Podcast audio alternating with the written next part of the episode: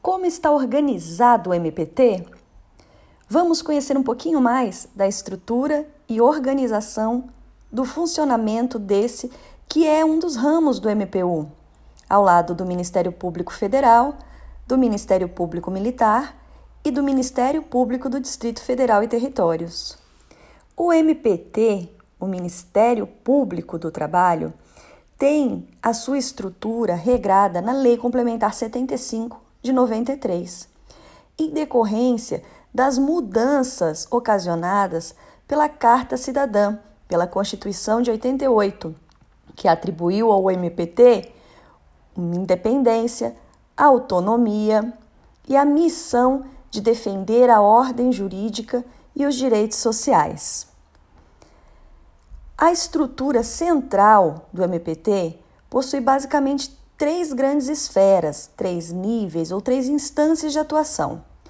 A PGT, que é a Procuradoria Geral do Trabalho, situada em Brasília, onde se ativam os subprocuradores gerais do trabalho e o Procurador-Geral do Trabalho, que é o chefe e gestor máximo da instituição. As PRTs, Procuradorias Regionais do Trabalho, que estão situadas em todas as localidades aonde a sede de um Tribunal Regional do Trabalho, ou seja, em quase todas as capitais, e a do interior, em Campinas, a PRT da 15ª região, onde há também o único TRT do interior do país.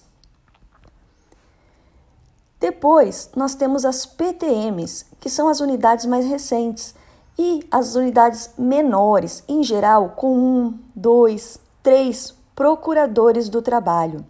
As PTMs passaram a surgir no início dos anos 2000, no chamado processo de interiorização do MPT. É um processo que objetivava aproximar o MPT do local dos fatos, dos trabalhadores, da colheita de provas para os inquéritos, minimizar os deslocamentos, o dispêndio financeiro e de tempo com os membros deslocando-se para audiências, para, para eventos, quando as PRTs ainda eram apenas as unidades únicas de funcionamento do MPT dentro de uma unidade da federação. A primeira PTM do MPT é a PTM de Bauru, no interior do estado de São Paulo. Para além dessa estrutura central, nós vamos ter também órgãos especiais, órgãos auxiliares, que funcionam junto à PGT.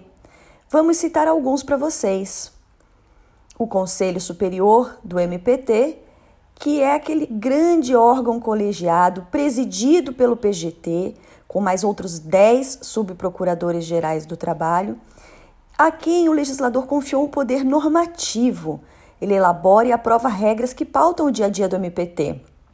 Junto dele, nós temos a Câmara de Coordenação e Revisão, também um órgão colegiado que promove a integração e a ordenação dos órgãos de atuação finalística do MPT. A CCR também media conflitos de atribuições entre os órgãos internos e age como uma segunda instância na situação de arquivamento de procedimentos e investigações, ou seja, quando um membro do MPT entende que não há mais o que investigar ou que a situação está solucionada sem o ajuizamento de uma ação, isso necessariamente é submetido a uma revisão da CCR. A CRJ é a Coordenadoria de Recursos Judiciais, criada em 2011 para intensificar a atuação e o acompanhamento de processos do MPT junto ao TST. A Corregedoria é o órgão fiscalizador do desempenho funcional. Temos ainda a Secretaria de Relações Institucionais, chamada SRI, e a Assessoria Internacional, que são, na verdade, setores internos da PGT criados recentemente, com o objetivo de ampliar o diálogo interinstitucional. A Secretaria de Relações Institucionais atua junto ao CNMP, junto ao Legislativo, aos, aos órgãos executivos municipais, estaduais e federal, para incrementar e fortalecer os laços e as parcerias de atuação do MPT.